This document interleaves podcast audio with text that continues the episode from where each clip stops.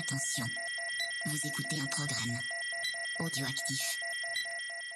Oh, touching! Touch, yeah. Jack Miller nudging him wide as well. On the strike. Oh, contact! Oh! Miller and Mir, side to side. Big, they bash big into each other. The checkered flag is out. It's Zarco versus Martin for second, but the race winner tonight, no questions about it.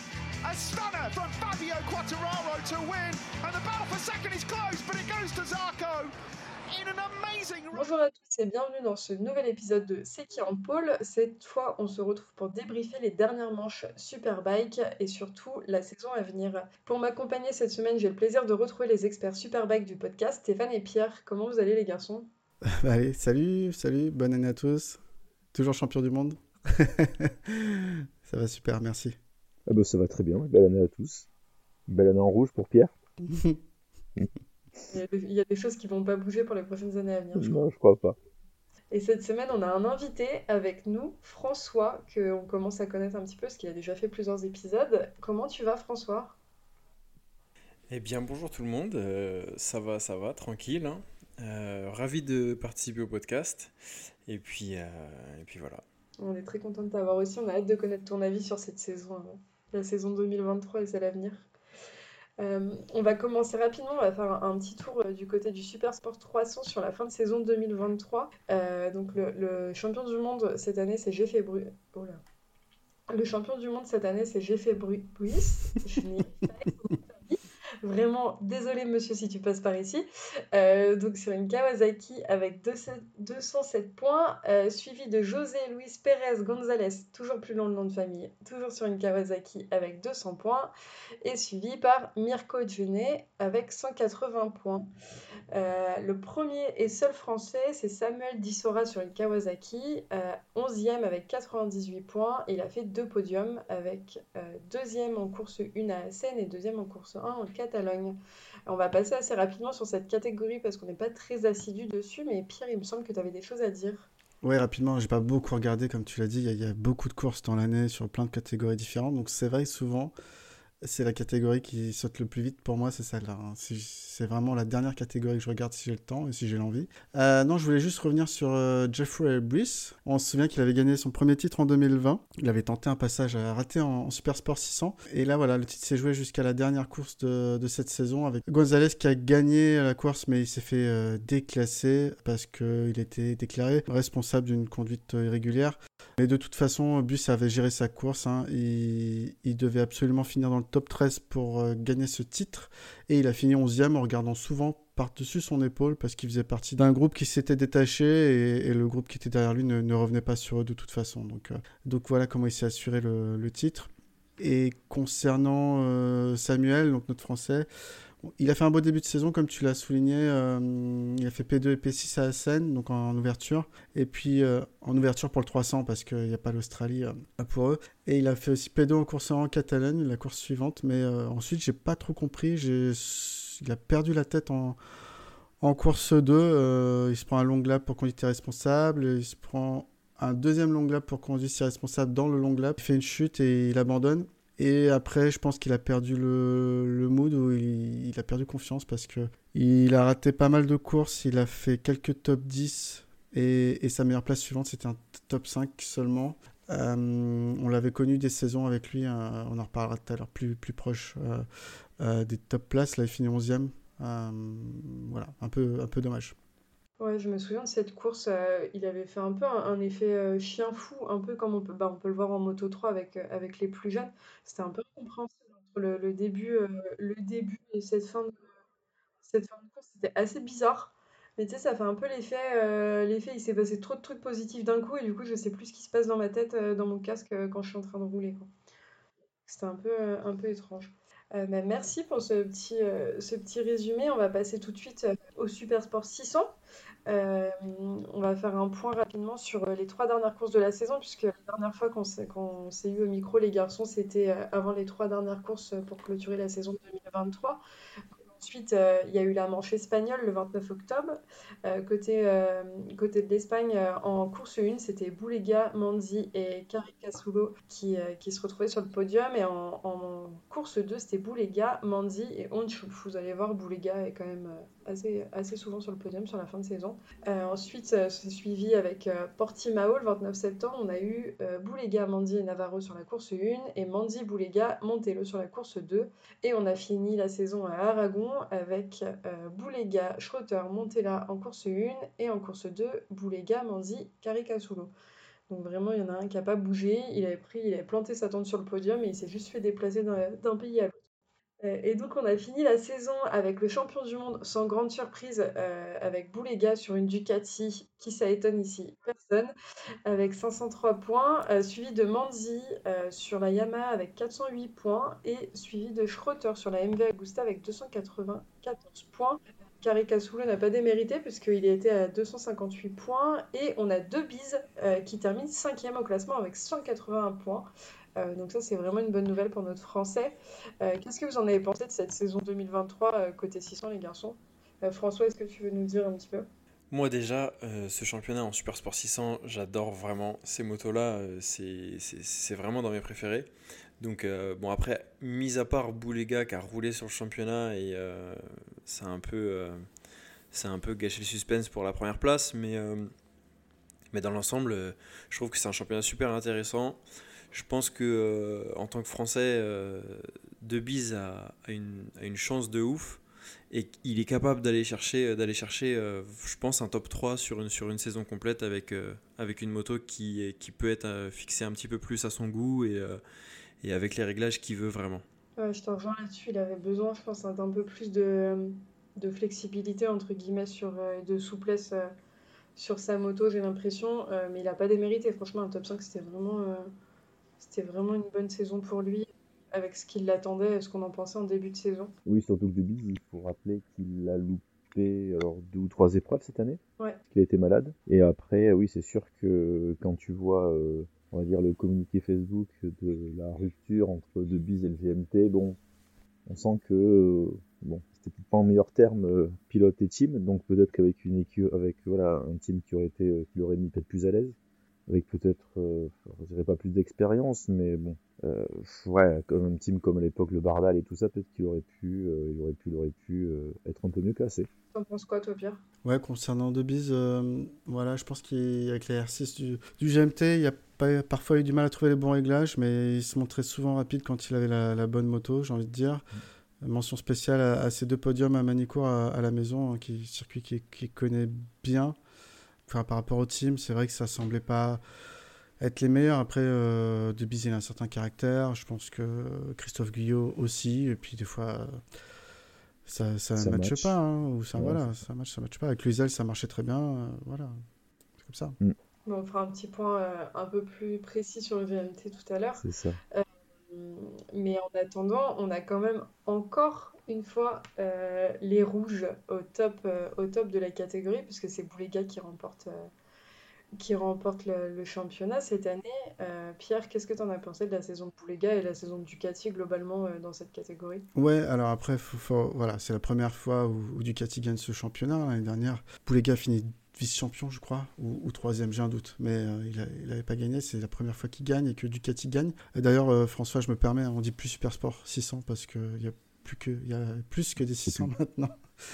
euh, donc j'ai noté avec 10 pôles et 21 podiums, dont 16 victoires en 24 courses. C'était la saison de la consécration hein, pour Boulega qui n'a pas vraiment connu la difficulté. Euh, à noter quand même que Manzi, avec 17 podiums, n'a pas démérité et prouve qu'avec une Yamaha R6, on peut largement faire de belles performances dans ce, dans ce championnat. Euh, la deuxième Ducati, elle est, elle est quatrième, hein, donc il ne faut pas non plus dire que que Ducati écrase tout et qu'il y a des injustices euh, partout. Il y a quand même un bon niveau, on ne va pas se cacher sur le fait que Ducati, euh, que ce soit dans toutes les catégories, que ce soit en vitesse comme, euh, comme dans beaucoup d'autres catégories, et on l'espère en, motocross, quand il... c'est l'année prochaine hein, qui, qui vient en motocross, on est d'accord Je crois que 2025, ouais, ils ont un projet, ouais. Donc, euh, ils ont le niveau, les connaissances et, l'expertise pour être au niveau. Donc, euh, même finir quatrième, euh, quand tu as ton champion qui est en tête et qui gagne le championnat, c'est pas des méritants et, franchement, il y a du potentiel. Donc, mm. Après, ils sont en tête, mais qu'avec une moto. Hein. Comme en 1000, là, Ducati sont forts avec Boulega, parce qu'après Caricasolo, il est quand même loin de Boulega. Ouais, moitié il a, il a quand même que 258 points, quand Boulega en a à peu près 500. Oui, mais c'est parce qu'il est pas passé par la VR46, Stéphane, c'est tout. Non. non, mais parce qu'après, euh, c'est vrai qu'il y a beaucoup de gens qui disent que Boulega, en fait, c'est un pilote un peu lambda qui a une bonne moto. Et lui, c'est vrai qu'il dit toujours que lui, bah, c'est le seul à savoir faire fonctionner sa moto. Donc, euh, voilà, il y a toujours un peu de pondération euh, par rapport par rapport à Ducati. voilà, c'est plutôt, moi je trouve que c'est quand même plutôt la combinaison Boulega Ducati qui a été forte cette année et pas que pour moi et pas que Ducati. Mm, bah après tu fais le même parallèle qu'on fait souvent en MotoGP, c'est que les motos elles se conduisent pas toutes seules en fait. Elles, elles, ont là, elles ont très bonnes, elles ont un bon potentiel, mais si le pilote sait pas la conduire, il ira pas plus loin que, que la distance. Ouais, et puis et puis il y avait beaucoup d'interrogations par rapport euh, du coup à la cylindrée aussi de la Ducati euh, quand, euh, quand ils ont un peu un peu changé le règlement.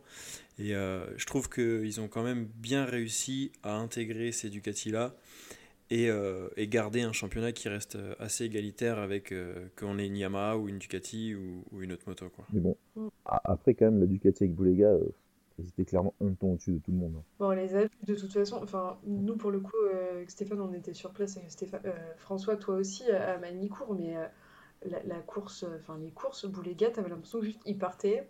Et il squid s'il y avait quelqu'un derrière. mais ça me permet de rebondir sur Mandy, comme vous disiez, qui n'a pas démérité non plus, qui a pas démérité non plus cette saison, qui a quand même fait des très bons résultats, qui a fait des podiums, et c'était assez, assez drôle de voir la, la frustration euh, très, euh, le côté très italien, très euh, l'ego quand on prend un coup. Quand il était sur le podium derrière Bouliga, par contre, ça c'était vraiment, vraiment drôle à voir. T'en as pensé quoi, toi, François, de la saison de Mandy? Je l'ai trouvé pas trop trop mal. Enfin, même pas trop trop mal. Il, a fait, il fait une vraie belle saison. Hein. C'est presque une, presque une saison de champion. Enfin, quand tu mets 408 points dans une saison, c'est pas, c'est pas anodin. Après, euh, après, voilà, encore une fois, il n'y avait vraiment pas de débat sur, euh, sur le niveau de Boulega et l'alchimie qu'il avait avec la machine. Donc, euh, en vrai, je, peux comprendre la frustration de Manzi, mais c'était vraiment pas la bonne saison pour, pour être champion quand tu as un Boulega de, à cette forme-là. Quoi. Après, on pourra le voir dans un ou deux ans, en fait. si vraiment Ducati domine tout, bon, tu peux dire que le pilote il fait, il fait, mais que la moto il fait beaucoup, et peut-être qu'après ils reverront peut-être les équivalences de poids, de puissance et tout ça. Ouais. Et vous vouliez parler de Verdoya aussi euh, cette saison. Euh, vous parlez un peu de sa saison. Euh, Pierre, qu'est-ce que tu voulais rajouter dessus? Ouais, Verdoya, bon, il n'était pas titulaire cette année. Il a, fait, il a remplacé pendant 4 rounds, je sais plus qui, mais au sein de l'équipe Yamaha Thaïlande. J'ai un doute sur la personne. Bon, sans grand résultat. Non. Voilà, donc il est parti faire autre chose. Et je pense que c'est pas plus mal. Pour en revenir, euh, je fais plus largement un petit, un petit récap de la saison des Français. On a eu aussi Lucas Mayas qui a remplacé Kanancho qui s'était blessé. Euh, mais pareil, euh, sur ses piges de remplacement, c'était pas, c'était pas beaucoup. Après, il avait pas la meilleure moto non plus, mais. ouais, c'était pas la meilleure Kawa. Hein. Ouais. Là, pour le coup, le pauvre. Ouais. Et j'ai noté aussi qu'il y avait le jeune Glimbert, donc euh, qui a fait une belle wildcard à Manicourt. Il est rentré deux fois dans les points sur les deux courses et ensuite il a fait l'Italie avec. Euh, il n'est pas rentré dans les points, mais c'était intéressant. Donc euh, c'était vraiment pas mal pour, pour un jeune en wildcard. C'est ça. Qu'on supposait d'ailleurs passer, passer au GMT en 2024 et qui finalement partira partira en CEV Moto 2 cette année avec, avec Promo Racing Team, du coup. Mm. Donc, le suivre parce que c'est un bon. Euh, on sait que le championnat espagnol est un bon tremplin aussi pour les pilotes, donc euh, pourquoi pas le voir un peu plus haut par la suite. Bah, disons qu'il visait le super sport, mais apparemment il aurait été plutôt conseillé de viser encore plus haut que le super sport si vous voulez, euh, bah, si vous voulez faire. Si vous voulez rentrer dans le moto GP Circus, et du coup c'est pour ça qu'il est plutôt parti en Espagne plutôt que plutôt qu'au GMT parce qu'en fait c'est vrai qu'à Manicourt il y avait beaucoup de, de tractations entre le clan Gimbert et le GMT et Yamaha. Et euh, je pense que s'il n'était pas parti en Espagne, il serait parti, euh, je pense, dans le team de Guyot. Peut-être que je me trompe. Mais apparemment, il aurait été, euh, on lui aurait conseillé de faire, de faire autre chose, et c'est pour ça qu'il est parti plutôt en Espagne que, que faire le mondial. Bah c'est vrai que ces dernières années, les seules entrées qu'on a vues euh, dans le mondial, euh, les seuls transfuges du, championnat Superbike, c'était c'était des, pilotes qui sont plutôt passés par le, CEV Moto 2 et qui sont arrivés après directement au championnat du monde Moto 2. C'est vrai que Super Sport Moto 2, ça se fait pas, ou ça se fait plus en tout cas. Euh, donc voilà, tenter d'abord l'Espagne et puis ça peut être une porte d'entrée pour le Moto 2, le championnat du monde Moto 2 directement par la suite. C'est ça. Faut savoir aussi qu'en CEV, euh, en CEV Moto 2, il n'y a pas énormément de très bonnes motos hmm. disponibles. Elles ne sont pas euh, folles et, et, pour le coup, il s'est dégoté une moto qui n'est pas dégueu. De, de, ce que j'en ai lu et de ce que j'ai compris et des retours qu'on a pu avoir euh, sur son choix. Donc, euh, donc je pense qu'il a mis les bonnes choses de son côté. Euh, et, aller en Espagne, c'est pas un mauvais choix. Donc à voir ce que ça donne sur la saison à venir. Ouais, moi je suis très curieux de voir ce que ça va donner parce qu'en effet, il a dégoté une, une, moto vraiment pas trop mal. Donc, donc ça va être un pilote à suivre, je pense. Oui, après, il peut se faire une expérience et si ça marche pas, il peut toujours revenir en super sport. Et puis au pire, il reviendra en FSBK. non, c'est pas sûr. peut-être en mondial. On va revenir rapidement, les garçons, sur, euh, sur la fin de saison du Superbike pour pouvoir parler de la saison à venir. Mhm. Euh, côté Superbike, euh, du coup, en Espagne, sans grande surprise, en course 1, c'était Bautista, suivi de Toprak et de Locatelli. En super, en super pole, Bautista, Agarter et Rea. Et en course 2, Bautista, Toprak et Agarter. Donc, que des noms euh, un peu récurrents. Euh, du côté du Portugal, on a eu en course 1 Bautista Toprak Rea, euh, en Superpole Bautista Toprak Locatelli et en course 2 Bautista Toprak Rinaldi. Et pour finir en Espagne, pour finir la saison, on a eu en course 1 Rinaldi Toprak Rea, en Superpole Bautista Rea Toprak et en course 2 Bautista Toprak Rinaldi. J'ai l'impression de jouer au jeu des 7 erreurs quand je refais ces podiums. Il n'y a pas grand chose qui change. Euh, et donc, euh, ça n'étonne personne. Et Pierre, c'est un plaisir de le faire savoir à tout le monde. C'est évidemment Bautista euh, qui finit ce championnat avec le titre de champion du monde avec 628 points, suivi de Toprak avec 552 et Réa avec 370. Donc, il y a quand même un fossé entre les deux. Mmh. le top 5 se compose de Locatelli avec 327 et Rinaldi 251. Et du côté des Français, notre chef Loris Baz finit 16e avec 60 points. Euh, cette saison, Stéphane, qu'est-ce que tu en as pensé? Et Florian Marino qui marque un point. Aussi, tu fais bien de le rappeler. Euh, bah, j'ai pensé, bah oui, bon, c'est un peu le copier-coller du, du Super Sport. Bah, t'as Bautista qui, euh, qui, était intouchable avec sa, avec sa Ducati. Il était clairement au-dessus du lot. Par contre, on a senti que Toprak, et eh bah, lui, il a vraiment poussé Sayama, je pense, à 110% du potentiel de la machine. Et il s'est accroché bah, jusqu'à la dernière course pour, pour essayer de, de, de, remporter le titre, mais c'est vrai que qu'il a jamais été, qu'il a jamais réussi à, à, combler le, à combler ce, ce gap. Après, bah, Ray, euh, malheureusement lui, bah, il a, il a souffert d'une kawa qui est de plus en plus vieillissante. Et après, bah, côté français, euh, Loris Baz, il a souffert euh, du manque de perfo euh, de, bah, de, des BMW et plus handicapé en début de saison par euh, l'accrochage avec Love qui lui avait euh, arraché, arraché le pied. Euh, en plus, je, relève, j'avais les, les, statistiques là sous les yeux de la saison. Ce qui est assez impressionnant sur Toprak, c'est que en effet, il a poussé, comme tu dis, sa moto à 110%. Il paraît pas si loin que ça de Bautista parce qu'ils n'ont pas un énorme écart de points. Mais ce qui est assez fou, c'est de se dire qu'ils ont fait tous les deux autant de courses, autant de pôles, mais que Toprak a fait plus de podiums que Bautista sur la saison, mmh. puisqu'il en a fait 33, 33 euh, contre Bautista et qu'en a fait 31. Euh, par contre, euh, Bautista a gagné 27 fois quand Toprak a gagné 7 fois. C'est ça. Donc il y, a vraiment, c'est des stats, moi je trouve ça fascinant les statistiques à chaque fois en fin de course. Mais, mais tu aurais pu dire, bah, Toprak est quand même favorisé par son nombre de podiums, mais en fait pas du tout, ça se à pas grand chose au final, entre la seconde place et la première place, mais ça fait quand même le gap de fin qui permet à Bautista de, de, de s'éloigner très vite de la concurrence. Après, bon, ça a été, propre, il a toujours quand même fini euh, quand même dans les premiers, il est, quand même, il est quand même rarement tombé. Ah, il a quand même réussi à chaque fois à partir très vite. Sur 36 courses, il fait 31 euh, podiums, donc euh, c'est que c'est vraiment, c'est que c'est vraiment ultra régulier aussi. Quoi.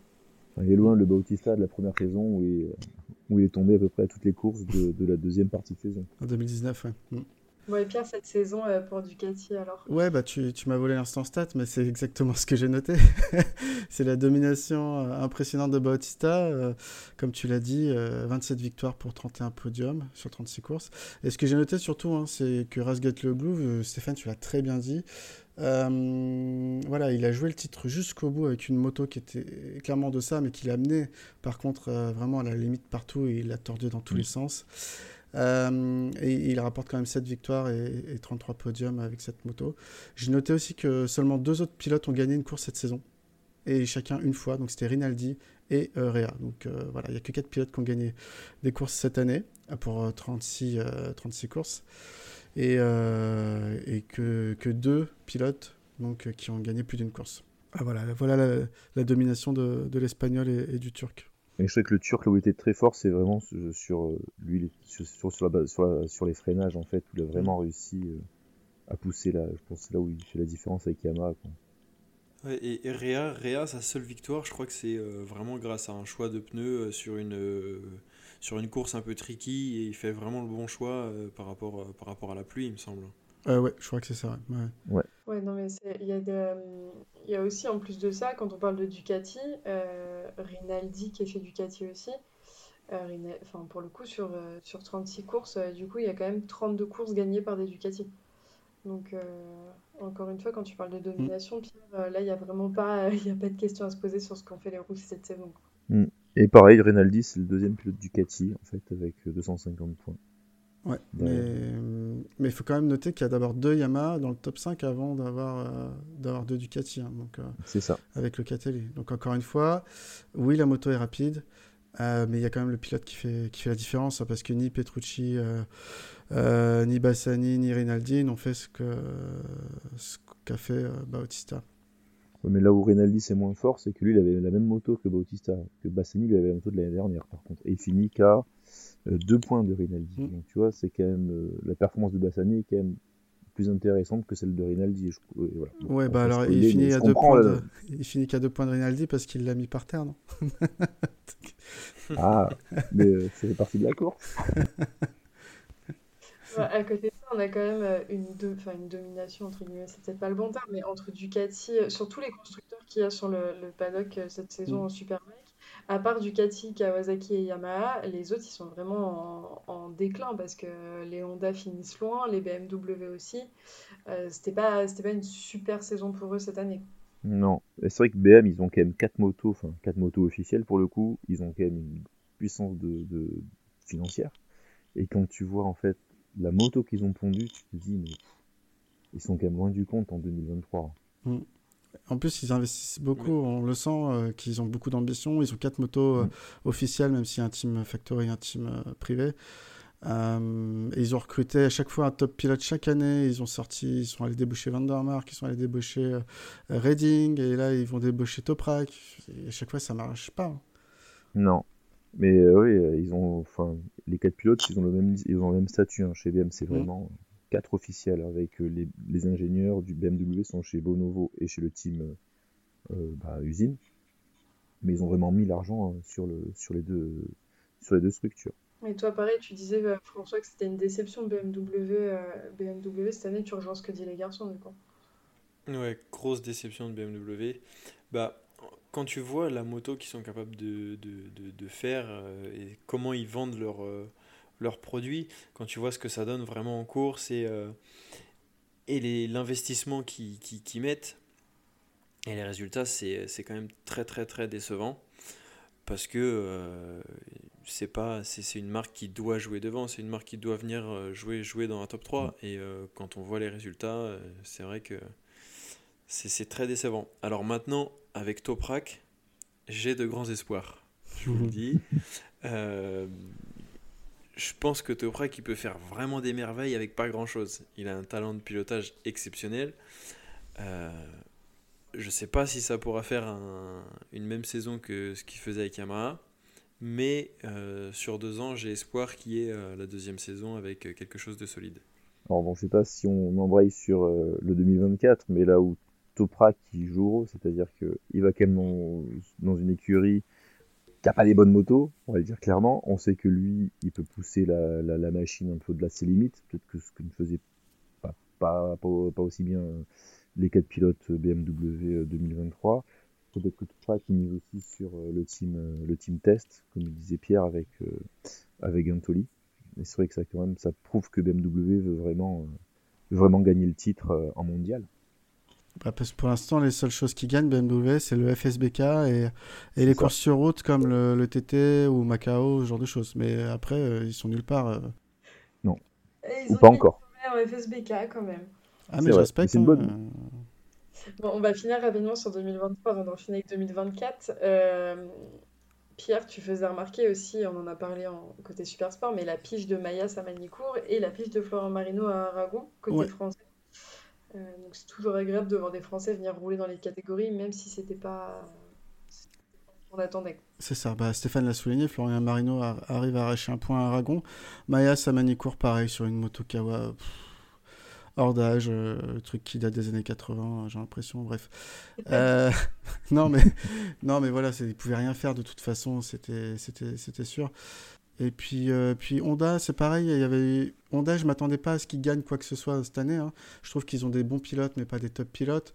Euh, je trouve juste que la progression qu'ils avaient montrée l'année dernière et il y a deux ans s'est arrêtée en fait cette année. Et, qu'ils sont rentrés dans une phase où ils stagnent. Et c'est dommage parce que parce qu'une marque de plus qui peut jouer devant, c'est toujours, c'est toujours intéressant. Surtout que Kawasaki est sur une pente descendante. je ne sais pas si ça va s'améliorer avec, euh, avec leur équipe, euh, leur pilote l'année prochaine, on, en reparlera. Mais euh, voilà pour, pour la saison 2023. Euh, Surtout qu'on a quand même, faut pas oublier qu'à l'origine, ils, ont quand même développé leur 1000 CBRR pour, pour gagner le Superbike. Hein. Mm. Et il faut se souvenir aussi qu'ils avaient débauché Bautista de chez Ducati pour justement, ben, pour justement aider à développer la moto et à gagner avec, avec lui.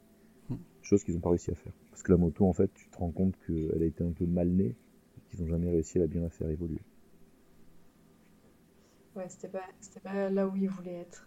Euh, on va partir tout de suite sur la saison 2024 parce qu'on va vite dévier, euh, on va vite dévier dessus. Euh, on va juste faire un petit rappel pour la saison 2024 parce qu'il y a eu des changements et et des transferts qui se sont faits. Euh, on a Réa, euh, qui était un des, un des transferts qu'on attendait le plus, qui, qui partait chez Yamaha, euh, à la place de Toprak. pour l'année prochaine, on a également Boulega qui monte de catégorie, qui sera le coéquipier de Bautista. Alex Love qui reste chez Kawa et qui aura Bassani comme coéquipier qui est transfuge de Ducati. Et on aura aussi dans les gros mouvements euh, qu'on attendait euh, cette saison, euh, Toprak qui part chez BMW, comme vous l'avez très bien dit les garçons, qui va être le coéquipier de, de Van der Mark. du côté du RHRC, ça bouge pas, il garde Lequena et Virgé. Euh, on a euh, le team Petronasmi qui va monter de catégorie, euh, qui changera pas de pilote, qui monte en superbike. Et du côté des transferts et des nouveaux arrivants, on va avoir Philippe Hotel qui signe au GMT 94. on va avoir Petrucci qui sera chez Barney. On a Rinaldi qui va chez Moto Corsa Racing pour 2024. Donc euh, Ducati s'est fait plaisir sur le line-up. Et surtout, alors moi de mon côté, c'est ce que j'attends le plus de voir euh, pour la saison 2024. J'ai déjà le popcorn dans le placard qui attend. C'est le retour de Yadone. Euh, qui, on le rappelle, était interdit de rouler suite à des histoires de dopage, tout ça, tout ça, on ne reviendra pas dessus, qui va rouler pour le team Go Eleven en 2024. Et pour finir, on a deux pilotes où on se pose encore la question de ce qu'ils vont faire en 2024. C'est Loris Baz et Baldassari qui n'ont pas de guidon. Ça, c'est un peu tous les mouvements de la saison. Je pense que j'en ai oublié depuis la préparation de ce conducteur mais ça vous donne une idée un peu de ce qui vous attend. Euh, on va commencer d'abord avec le, retour de l'enfant prodige, euh, du mannequin d'Instagram, le retour de Yannone. Euh, est-ce que vous avez hâte, les garçons? Qu'est-ce que, vous attendez de tout ça? Perso, je m'en fiche. tu peux pas dire Non, mais je dis ça sur ton doigt. Mais bon, Yannone, voilà, bon, c'est un pilote MotoGP. Bon, bah, il est en mondial. Il n'a pas couru de 4 ans, donc, tu vois, c'est moi, c'est plus. Enfin, je, Toprak me fait plus plaisir en tant que pilote que Yannone, quoi, pour l'instant, tu vois. je, suis sûr du retour de Yannone, j'attendais que ça. Ah ouais? Ben, bon. Moi, je suis assez d'accord. Hein. Je suis pas hype non plus par Yannone. Je suis plus hype par Sam Lowe sur une Ducati euh, en Superbike que, euh, que du retour de Yannone. Sam Lowe, il va finir au gravier encore. C'est que des effets d'annonce, Yannone, c'est voilà, c'est.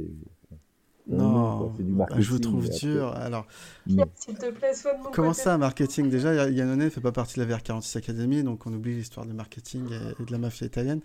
Euh, Yannone, c'est un self-made man, c'est un des seuls Italiens euh, à l'époque hein, qui arrivait euh, dans les petites catégories à faire jeu égal euh, avec un certain Marc Marquez. Des fois, euh, c'est un talent incroyable. Euh, même en MotoGP, hein, il n'a pas, il a pas démérité. C'est lui qui a décroché la, la première victoire depuis, euh, depuis Stoner euh, euh, pour Ducati. Hein. C'est pas, c'est pas Rossi, hein. c'est, c'est bien Yannone. Et donc, euh, tu, vis, tu vis dans le passé, Pierre, tu vis dans le passé. non, non, Des coups de fusil comme ça, toute personne n'a rien demandé. J'aime beaucoup le. En fait, je- j'aime beaucoup son caractère. Alors, autant, tu vois, j'adore, euh, j'adore Bagnaia et, et Yannone, c'est tout- le caractère totalement opposé, tout feu, tout flamme, euh, no filtre euh, et, euh, et qui peut péter un câble à n'importe quel moment. D'ailleurs, je pense qu'il va foutre des tartes à Reading s'il continue d'ouvrir sa bouche, l'anglais. Mais, mais, mais voilà, j'aime beaucoup le personnage et, il apporte un glamour, un, côté people que n'a pas cette catégorie aujourd'hui. Euh, je pense qu'il va faire du, du bien. Quoi. Parce que quand Yannone est dans les parages, en général, il se passe des choses euh, intéressantes. Pas toujours sur la piste, certaines fois oui, mais aussi euh, en dehors. Mais moi, je trouve que oui, je suis d'accord avec toi, ça va amener un coup de frais aussi au paddock euh, Mm. avec un visage qui, malheureusement, c'est comme ça que ça marche aussi. Il va y avoir un public MotoGP qui le connaît et qui vont avoir aussi un peu envie de le suivre. Euh, ça s'est passé avec Petrucci. Il y a des gens qui suivaient le MotoGP parce qu'ils aimaient Petrucci. Ils se sont mis à suivre le Superbike parce qu'ils aimaient euh, ce pilote. Et là, il y a Noné, il y a un peu le côté aussi. euh, euh, controversé avec toute l'histoire qu'il a eue autour du dopage, etc. Et, malheureusement, ça attire les gens, mais c'est une bonne chose. Cette catégorie, elle a besoin aussi d'avoir plus de, plus de public. Donc j'ose espérer qu'il va aider à ça. Et, moi, j'ai hâte de le voir rouler aussi. Je trouve que c'était un bon pilote quand il était en MotoGP. Je vois pas, même si ça fait 4 ans qu'il n'a pas pu rouler euh, officiellement, ça m'étonnerait qu'il n'ait pas roulé de son côté euh, en Tsum Tsum avec Mm. une moto. Donc euh, j'ai un peu hâte de voir ce qu'il va faire quand même. Non, c'est pas que j'ai pas hâte, mais je me dis, bon, ouais, il revient. Enfin, tu veux Non, mais c'est ça. Puis dans, Non. dans la... Pierre, mais avec Toprak, il n'y a pas de Ouais. souci. Mais, c'est- mais personne Mais- ne pense en fait, qu'il jouera le titre, hein, si c'est ça la J'ai question. plus envie de voir J'ai plus envie de voir Toprak et voir ce qu'il va faire vraiment avec BM, tu vois. quel- Voilà, ça, plutôt que de dire, Yannone revient chez Go Eleven avec une Ducati de, de 2012 et puis vo- voyons ce qu'il va faire. non, mais j'exagère un peu, mais voilà, c'est pas. Pour moi, c'est pas, c'est pas la fraîcheur du Superbike, quoi. Mm. C'est juste, c'est, en fait, voilà, encore une fois, c'est juste un vieux pilote de MotoGP qui vient en seconde division, donc en Superbike, parce qu'il a plus de tu nous 10 fais- ans. tu nous fais pas une Kevin de la boîte à clavier, s'il te plaît, par contre, là. hein. Tu nous parles pas de Ligue 2, ce que tu veux, ça suffit. Non, mais c'est vrai, on, on le dit à presque à chaque fois, mais bon, bref, on va pas revenir dessus. Après, après Petrucci est un papy, ça oui, on est Mais c'est d'accord. vrai.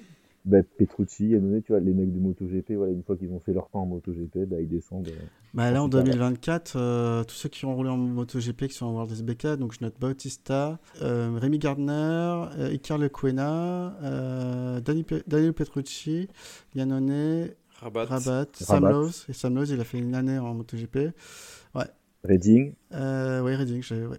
Donc, ouais, c'est c'est quand même euh, ouais, la moitié de la grille, quoi. Et même si c'est pas des pilotes de MotoGP, euh, t'as des pilotes qui étaient en, en mondial aussi, parce que Oui. Tito, Rabat, euh, Tito Rabat avait son petit bout de chemin, vous les gars aussi, donc euh, Locatelli. Rabat, il, est par- il est partout, lui, Tito Rabat. Ouais, j'en parle un peu. euh, Rabat, justement, le pire pilote sur la pire machine. je pense Mm. pas que. Je pense pas que ça aille très très très loin euh, cette saison. J'ai mis association perdant-perdant. C'est clair. C'est- Enfin, à, à part au bac, euh, ça, va être, ça va être compliqué pour Rabat. Ouais. hein. Pour faire de la couleur sur la grille de départ, c'est tout. hein. Ça fait des motos en plus. C'est le seul Mm. intérêt, en fait. Oui, c'est clair.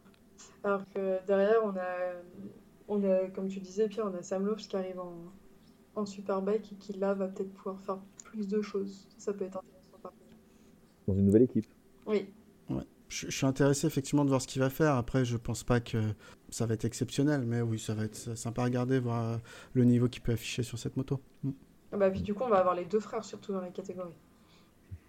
Donc ça, c'est toujours intéressant aussi, euh, aussi à voir. Euh, du côté, euh, du côté des signatures, du coup, on a Rinaldi qui va chez Motocorsa Racing. Euh, Mm. Qu'est-ce que vous en pensez? Bah, il fallait garder un Italien, quoi. Donc, du coup. Un Italien sur une, moto italienne, encore une fois. Ouais.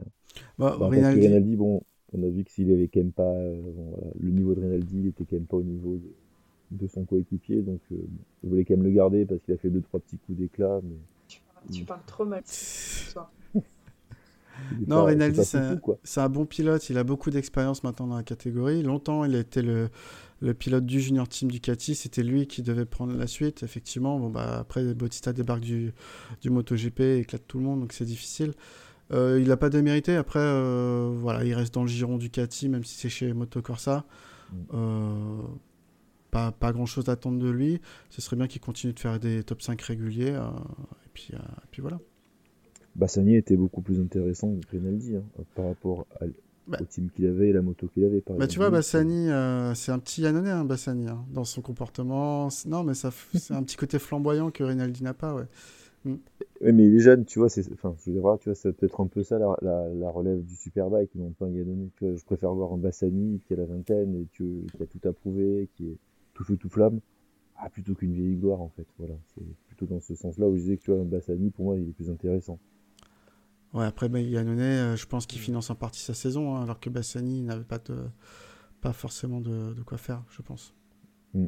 Mais enfin, il a quand même été débauché par Kawa, hein. donc tu vois, c'est que son niveau n'était pas non plus intéressant. Maintenant qu'on en parle là, c'est vrai que j'ai hâte de voir les, les batailles euh, Bassani-Yannone. Et, euh, et, si je pense que Bassani a vraiment vraiment un profil intéressant et que Kawa ils se sont pas trompés dans leur recrutement en, allant chercher Bassani. Maintenant il faut que Kawa il lui donne une moto voilà, qui, plus développé que l'année dernière. Oui, tout comme BMW, il faut qu'ils donnent une moto bien plus euh, performante à Toprak. Sauf que BM, pour moi, ils ont, comme on disait, hein, ils, ont, ils mettent quand même plus les moyens que Kawasaki. Mais est-ce que justement vous pensez que, que le, combo euh, Toprak-Guintoli de ce côté-là va pouvoir quand même réduire l'écart euh, avec les pilotes? Bah, moi je pense que le combo est vachement intéressant. Enfin, quand on voit ce que euh, Guintoli était capable d'apporter à Suzuki, euh, oui, je, je, signe tout de suite. Mais après, euh, après faut voir. C'est franchement une moto compliquée à, à régler la BM, donc mm. euh, il faudra voir en fonction de, en fonction de ça. Toprak, c'est un pilote qui, qui, est beaucoup au feeling, donc c'est vraiment le, les réglages qui vont, qui, qui, vont, qui vont tout déterminer pour, pour la BM, je pense. Parce qu'ils ont le moteur, ils ont la, la moto, mais ils n'arrivent pas à la régler, je pense. En fait, c'est une moto de grand déjà parce que tous leurs pilotes sont grands, donc du coup il sera peut-être pas désavantagé, Toprak. Et apparemment BM ils avaient quand même des gros problèmes de frein moteur, nous disait Loris Baz. Et euh, BM devait travailler enfin, entre autres sur ce, point-là.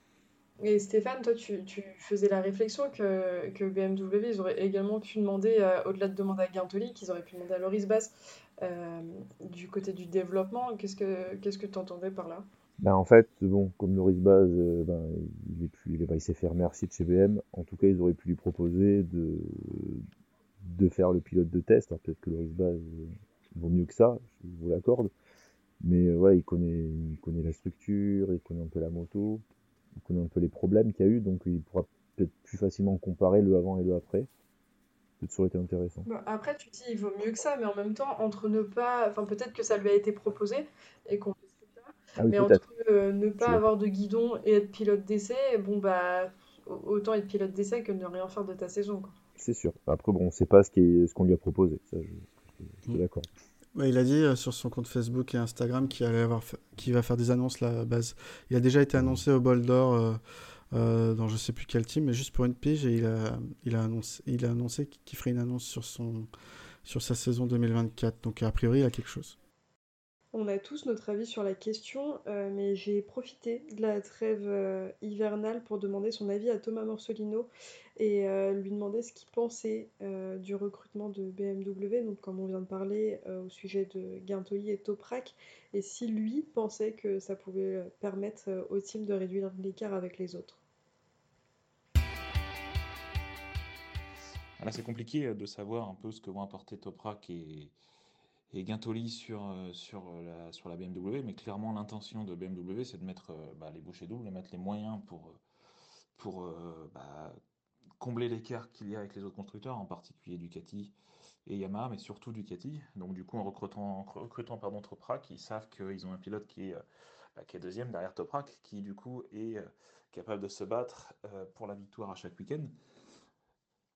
Après, est-ce qu'ils ont toutes les armes d'entrée pour pouvoir se battre devant? C'est compliqué de le dire. Il faudra voir sur les premiers tests. Encore une fois, Toprak a roulé début décembre sur la BMW pour la première fois à Portimao et à Jerez mais je crois que les tests ont été un peu perturbés par la pluie, donc il n'a pas pu faire ce qu'il voulait. Par contre, là, ils vont tous se retrouver fin janvier, euh, bah, pareil, à Jerez et à Portimao, donc la météo devrait être meilleure. Et surtout, bah, là, on pourra se rendre compte, euh, à travers les chronos, de savoir où est-ce qu'il se situe. Euh, les premiers retours d'Autoprac sont positifs, hein, il se sent bien sur la moto, il est content, il est... Surtout, il est, le truc qui lui manquait, c'était surtout la puissance sur la Yamaha. Là, je pense qu'il va la trouver sur la, sur la BMW. Maintenant, il faut, bah, la puissance ne fait pas tout. Il faut aussi la, pouvoir la dompter, pouvoir euh, gérer tout ce qui est euh, partie cycle, euh, tout, ce qui est autour, en fait, tout simplement. Donc, je pense que l'expérience d'Autoprac sur la MA va pouvoir contribuer à fond sur, sur, ce, sur la BMW. Après, est-ce que c'est le bon recrutement? Oui, clairement. BMW fait un bon recrutement en faisant appel à, à Rasgat Leoglou et après surtout avec Guintoli qui, bah, on le sait, en termes de, de développement, euh, a mis au point une, Suzuki euh, en MotoGP et puis euh, et surtout connaît aussi le, le mondial le mondial Superbike, connaît le MotoGP, connaît, enfin voilà, c'est un pilote expérimenté donc ça ne peut qu'apporter de bonnes choses au projet BMW. Donc après, sachant qu'il y a d'autres pilotes, hein, il y a Scott Redding aussi qui sera là. Euh, dans le team satellite BMW, sachant que les, euh, la direction de, de BMW, donc je crois que c'est Mark Bongers qui disait ça, en fait, il faut, euh, ils veulent vraiment développer de front, enfin donner de front à tous les pilotes la même machine pour pouvoir justement réduire l'écart le plus rapidement possible. dans le staff de, de, de, Toprak aussi, lui, il est suivi par son chef mécano, qui est Phil Maron, et donc bah, c'est avec lui qu'il a performé euh, chez Kawa. Hein. Je crois qu'il était déjà chez Kawa avec lui, puis surtout qu'il l'a suivi chez, chez, Yamaha et maintenant qu'il le suit chez BMW. Donc déjà, euh, on sait que la communication en sein même d'un box, c'est important. Donc euh, je pense qu'ils se connaissent depuis des années et ça peut aussi faire la différence. Donc écoute, on verra bien sur les premiers tests déjà à quel niveau il se situe. Mais ce sera intéressant de le voir déjà sur, le test la fin janvier. Je suis curieux de voir un peu où est-ce qu'il se situe. Mais je me fais pas de soucis. Je pense que Toprak se battra si c'est pas pour la victoire au début, il se battra au moins pour le podium ou, le top 5, ça c'est sûr. Avant de, parler d'une des plus grosses annonces des transferts, euh, on va parler rapidement de Boulega qui monte euh, de, catégorie et qui devient le coéquipier de Bautista. Euh, en fin de saison, il y a eu les tests sur, à Jerez par rapport aux résultats de Boulega, durant les tests, Bautista, Bautista disait le premier pilote que vous voulez battre est votre coéquipier. Il faisait référence aux résultats de Boulega, du coup, qui a été très fort sur, sur ce, ce début de, de, test. Il était assez impressionnant. et Boulega a fait des retours en fin de, en fin de test où il disait honnêtement, je sais pas quel genre de travail Alvaro a fait aujourd'hui. Je ne veux pas battre Alvaro, je veux battre tout le monde. Bien sûr, Alvaro est là à référence pour Ducati car il est le meilleur, il est rapide, ce sera difficile de le battre. Euh, au-delà du fait qu'il s'est quand même bien adapté à la moto, euh, il y a une certaine rivalité qu'on sent déjà entre les pilotes. Euh, est-ce que vous pensez que ça va encore plus pousser Bautista à, aller plus loin cette saison? Ou est-ce que ça peut vite poser problème aussi d'avoir deux pilotes qui ont envie de gagner dans le même team?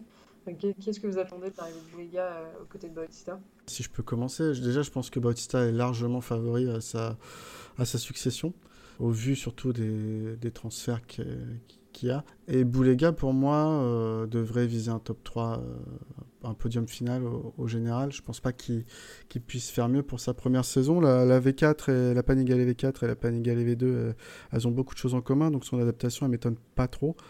mais c'est sur la durée d'une saison hein, qu'on verra la, différence. Et, et, la pression qui existe en World SBK, c'est pas tout à fait la même que celle qui en, en World SSP. Euh, concernant la concurrence, Bautista, d'une manière générale, euh, c'est pas un mauvais bougre, donc euh, ça sera relativement sain, je pense. Et c'est pas du genre à, mettre des murs dans son box. Alors déjà, il je pense que le leader de l'équipe, juste pas son titre de champion du monde, de toute façon déjà. Vous les gars, il, est quand même arrivé, il arrive un peu comme un rookie, donc il, se doit, il se doit de faire, euh, oui, comme disait, top 3, de faire mieux Rinaldi, mais de aller chercher Bautista, bon, là, je crois que ça c'est un peu présomptueux de sa part. Après, l'ambition qu'il affiche, elle est normale et elle est nécessaire. Hein, je... Ah bah, de quand tu es dans un truc, tu vas pas dire Ah, je viens pour faire, pour faire la charrette. Tu dis Je viens pour gagner, ça c'est sûr. mais bon, tu es obligé de l'annoncer. Mais après, c'est sûr que dans la réalité, et puis même en termes de, de team, Bautista, ça, ça a toujours euh, avantagé s'il y a quelque chose par rapport, euh, par rapport à Boulega. Oui, c'est clair. Euh, François, t'en penses quoi, toi? Faudra voir comment comment Boulega réagit euh, en course face, euh, face à l'adversité qu'il y a aussi en, Superbike, euh, parce qu'il n'a pas connu ça la saison dernière, il était un peu plus tranquille. Donc je pense que là, niveau bataille, il va falloir aussi qu'il soit prêt à, batailler avec, avec n'importe qui. Et, puis après, concernant Bautista, moi je pense qu'il il peut aller le chercher, mais, mais il va falloir va falloir être suffisamment agressif et, euh, et rester, rester bien, bien en règle pour, euh, pour faire ça proprement. On, a également une, euh, du coup, la dernière grosse annonce sur cette catégorie, celle qui a quand même fait un, énorme, un énorme bruit dans le paddock, même s'il y avait des suppositions sur tout ça. c'est Réa qui quitte son team et qui va remplacer Toprak chez Yamaha. Euh, donc euh, lui, il a pu rouler à Gérèse, euh, ce qui n'est pas le cas de, de, Toprak pour le coup. Toprak n'a pas pu rouler durant les, tests, les tests de fin de saison. quel effet ça vous a fait? Parce que Réa, c'est quand, même, c'est quand même un nom emblématique chez Kawasaki et le fait qu'il parte pour rouler chez Yamaha, ça fait pas, c'est pas rien dans, dans le paddock. comment vous l'avez vu, vu Qu'est-ce que vous en avez pensé? Ça fait bizarre de le voir en bleu. Ça fait vraiment bizarre. Euh, après, je sais pas s'il sera aussi bon que Toprak sur la Yam. Je pense que Toprak faisait vraiment des merveilles sur cette moto. Euh, affaire à suivre. En vrai, je suis vraiment curieux de voir ce que ça va donner.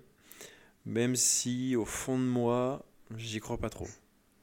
Je te rejoins en fait. Je, pense comme toi. Je pense qu'il avait besoin de nouveaux challenges parce que ça y est, il sentait que la période Kawasaki, voilà, il est arrivé au bout de l'histoire la moto, euh, forcément, elle était dépassée, donc euh, je pense qu'il y avait l'opportunité d'aller chez Yamaha où il voyait Toprak qui, qui performait. Mais je suis d'accord, je pense que je suis pas sûr qu'il avait faire marcher la moto comme le faisait Toprak. Ouais. Et est-ce que ces dernières saisons où il a quand même laissé des plumes à vouloir s'accrocher, à s'accrocher, à tomber, tout ça, peut-être que, peut-être que point de vue pilotage, il a peut-être perdu un peu. Ouais, c'est vrai que point de vue pilotage, quand on voit sa saison, euh, il y a des fois, il était vraiment euh, au-dessus de la limite. Hein, quand on voit certaines chutes qui s'est mises en début de saison à pleine vitesse sur l'angle mm. ou euh, en bout de ligne droite à Barcelone, euh, il s'en est mis quand même des, des bonnes avec, avec la Kawa. Faudra surpiloter avec la YAM, je pense, donc on verra. Moi, je pense qu'il peut. Alors, c'est un pilote sur le déclin, hein. je dis pas qu'il il, est rincé, hein. pas du tout. Ça reste un pilote très fort, mais plutôt sur la fin de carrière. Euh, d'ailleurs, on pensait peut-être qu'il allait arrêter cette année. Mais c'est un bosseur par contre, et puis il lâche pas, hein. vraiment. Euh, euh, il est à l'écro, donc voilà, il y a des choses intéressantes. Je pense qu'il peut amener du développement sur la YAM, là où, où Toprak, de par son talent et hors norme, peut-être dominer la moto. Peut-être que Réa va amener les ingénieurs Yamaha à bosser des aspects autre peut-être pour l'emmener ailleurs.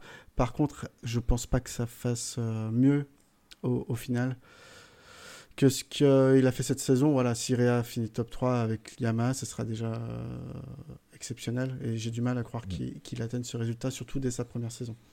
Mm.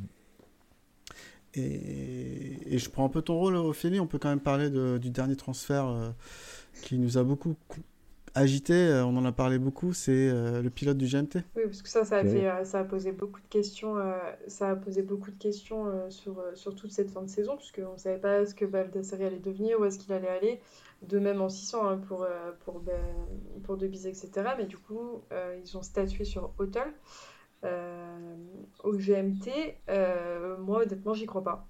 Je ne comprends pas la décision, je ne comprends pas le choix du GMT d'avoir euh, d'avoir pris Hotel. Ils avaient Mayas sous la main, ils avaient deux bises. Euh, enfin, ils, avaient plein d'options. Ils, il y avait Basse qui n'avait pas de guidon. Alors, on ne connaît pas les discussions internes, mais Hotel, je, ne comprends pas cette décision. Déjà, je comprends pas, euh, avant toute chose, moi je comprends pas déjà le GMT avec 7000 à se battre, alors que ce soit Baldassari ou n'importe qui. Je pense que malheureusement, je pense que Yamaha ne leur fournit pas une moto qui soit capable de faire mieux qu'un top 15. déjà. Pourquoi s'embarquer là-dedans et pourquoi pas faire rouler plutôt bah, de bons pilotes en 600 comme font d'autres d'autres teams? Ça, c'est le rêve, euh, c'est le rêve de Christophe Guillaume. Ouais, mais avoir un rêve après, euh, voilà, l'année dernière, enfin, Bellassari, euh, je sais pas s'il est fort ou pas là pour le coup, mais en tout cas, la saison, c'est un peu la cata quoi, en, 1000. Mm. Après, le, problème aujourd'hui en, Superbike, c'est que les budgets sont tellement élevés pour, pour faire une roulée, une 1000 qui a un, potentiel pour jouer devant, que bah, on, sans argent, on peut rien faire. quoi. C'est je, sais pas si. Euh, le GMT a les épaules forcément, mais euh, est-ce que c'est suffisant pour pouvoir aller chercher plus que ce qu'ils font là? Je sais pas. Je crois que. Je suis pas sûr. À moins de 2 millions déjà, tu arrives à peine dans le top 15. Mais après, je te rejoins, Stéphane, sur le fait que, bah, quitte à ne pas avoir les moyens, euh, de quoi se donner les moyens de gagner, autant les faire rouler, faire rouler deux motos en 600. Et potentiellement pouvoir aller se battre sur des podiums comme l'a fait Debis toute la saison. Parce qu'après, si tu dis je monte une 1000 pour que je prenne un petit jeu en 600, je le bichonne, je l'élève, et qu'après, tu vois, le gamin, je le mette sur la 1000, tu vois, je l'accompagne sur un vrai plan de carrière, ça peut être intéressant, mais là, en fait, tu te dis, tu donnes quelle envie à un jeune, oui, tu le formes sur la 600, mais tu donnes quelle envie à un jeune qui, qui voit une 1000 qui avance pas et qui fait pas de résultat un tremplin, si, parce que après il y a les, acteurs du paddock qui regardent, hein, même, même, même le pire pilote sur la Puccetti, ils regardent. Hein. Et après, euh, si ça monte des choses, ils peuvent proposer des, des, progressions, comme Kawal a fait sur, avec Bassani, qui n'avait pas beaucoup de budget. Même, pour, pour, un euh. team, euh, pour un team, quand tu as fait progresser quelqu'un, que tu as mis, là, le roule pas, mais que derrière, il y a un autre team qui est bien meilleur, qui vient te le chipper, il y a une certaine frustration derrière aussi. Oui, mais c'est comme ça partout. oui, je te rejoins, mais. Après, il faut que ton, ton, ton constructeur, là, en l'occurrence Yamaha, il faut qu'il te suive aussi, il faut qu'il donne une moto, il faut qu'il donne du budget, il faut qu'il donne des ingénieurs. La moto, elle est pas mal de base. Après, voilà, il faut toutes les pièces euh, GYTR, ça je crois qu'ils les ont. Mais moi, ce qu'on m'avait dit en, en Superbike qui fait la différence, c'est le budget sur l'électronique. Euh, et là, ça coûte vite des centaines de milliers. Et, effectivement, euh, c'est compliqué parce qu'il y a beaucoup moins de restrictions sur l'électronique que ce qu'il y a en MotoGP. Et du coup, c'est un axe de développement très important. Hmm. Et après, pour finir pour Hotel, euh, oui, c'est quand même le, pire pilote Ducati. Tu te dis pourquoi avoir pris Bon, après, ça, euh, là, je sais pas. Ouais. Ça, Hotel, ouais, c'est vraiment une décision bizarre. Mais Alors, est-ce qu'il a beaucoup d'argent? On verra ce que ça donne. De toute façon, on va continuer à suivre euh, la saison du GMT. Et peut-être qu'on est mauvaise langue et que tout va très bien se passer et qu'ils vont être top 3 du championnat. On n'en sait rien. On verra ce que ça donnera l'année prochaine. Mais si ça pose question, en tout cas, en tout cas, euh, je fais un petit retour en arrière. Je reviens juste sur une petite chose parce qu'on parlait d'Iannone, on se posait la question. Mm. Euh, il a pu rouler au test de Gérèse. Euh, il a fini, en, il roulait en 1.39.3. Donc, comme Pierre l'avait très bien dit, ça l'aurait placé 12e sur la grille entre Rinaldi et, Petrucci à Gérèse. par contre, Pierre, tu avais levé un point que moi je trouvais très intéressant c'est est-ce que c'était légalement possible pour lui de pouvoir rouler malgré sa sanction? Euh, est-ce que tu avais trouvé la réponse du pourquoi, du comment il avait eu le droit de rouler au final? Parce qu'en fait le règlement n'est pas très clair sur ce point. En fait, il a roulé euh, presque un mois avant que sa sanction soit terminée euh, sur des essais, alors que normalement il était interdit de faire des roulages euh, film. Et du coup, c'est marqué dans le règlement qu'il peut rouler dans le cadre d'un entraînement euh, quelques semaines avant en fait la levée de sa sanction. Donc ils ont joué sur ça. Euh, euh, ok, moi ça reste un petit mystère.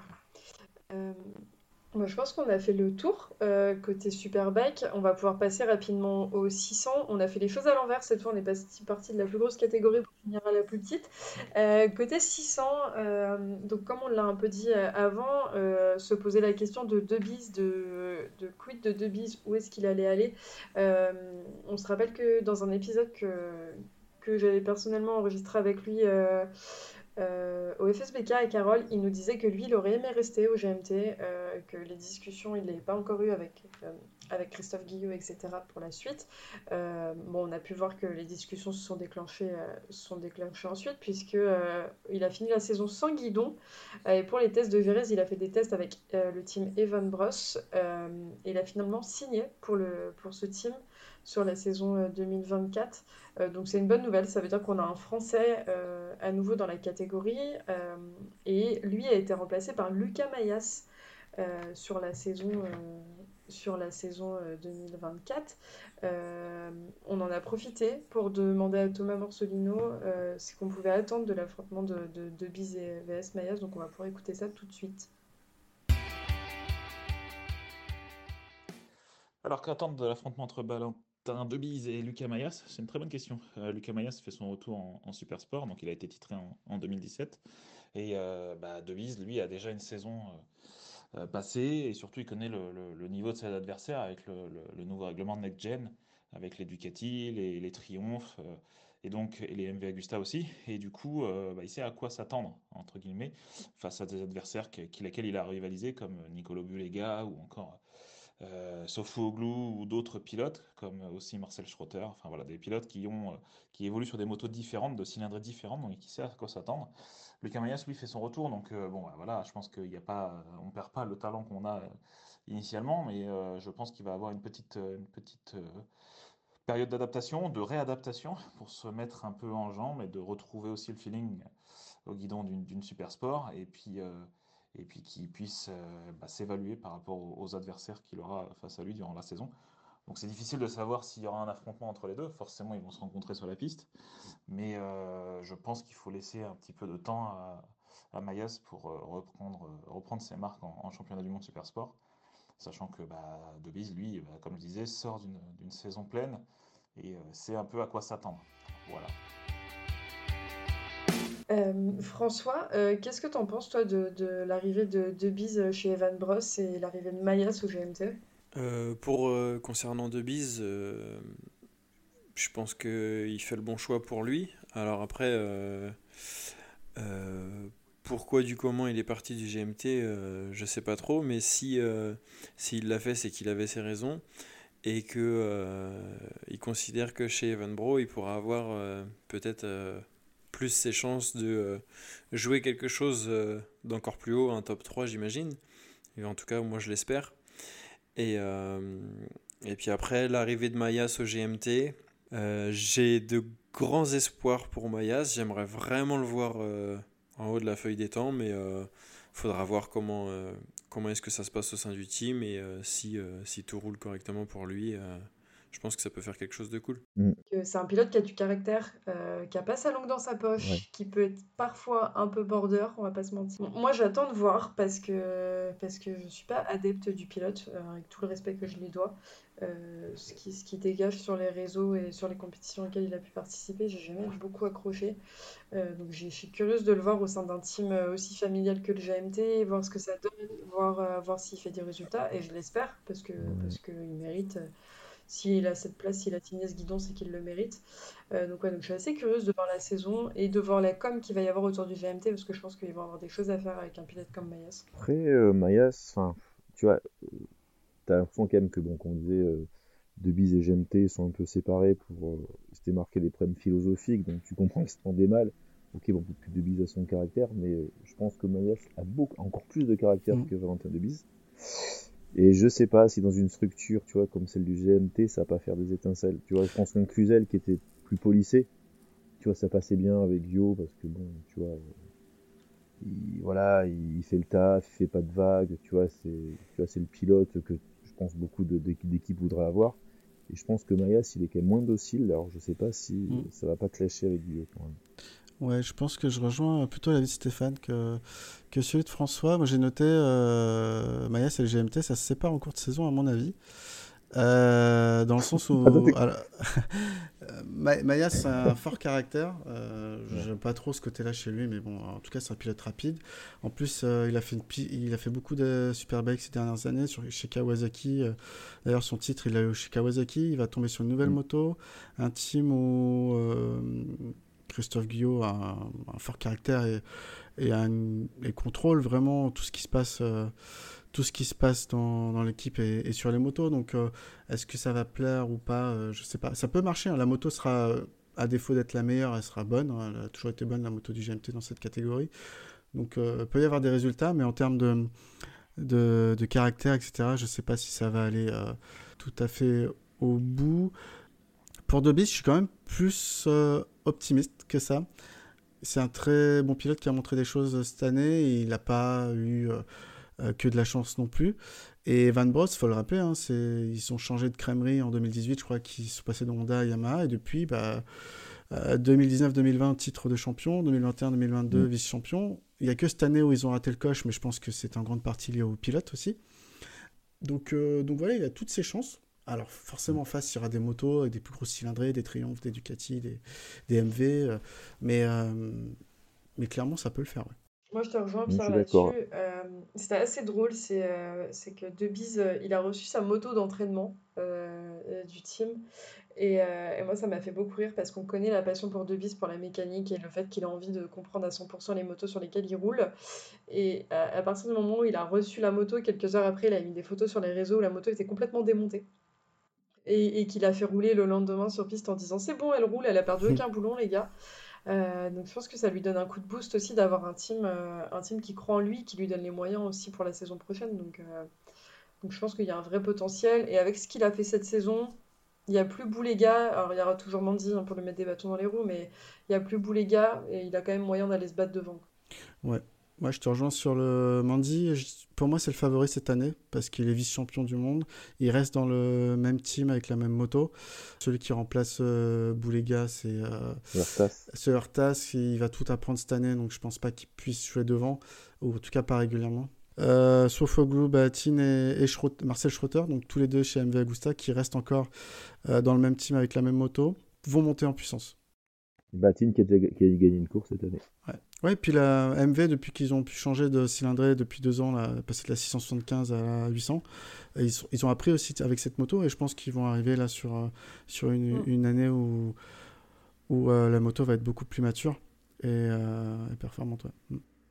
Il y a aussi des pilotes qui ne bougent pas. on a Montella qui reste chez Barney et on a Honshu, Canon Shu, donc, donc le grand frère, qui s'était blessé durant la saison et et lui, c'est un peu incertain, il me semble. Je n'ai pas suivi exactement, mais il passait des tests euh, à, la fin de la saison. Il restait chez Puccetti en tout cas, mais il passait des tests parce que ça avait l'air assez compliqué au niveau de sa blessure sur la fin de saison. Donc euh, à voir s'il n'en pâtit pas l'année prochaine.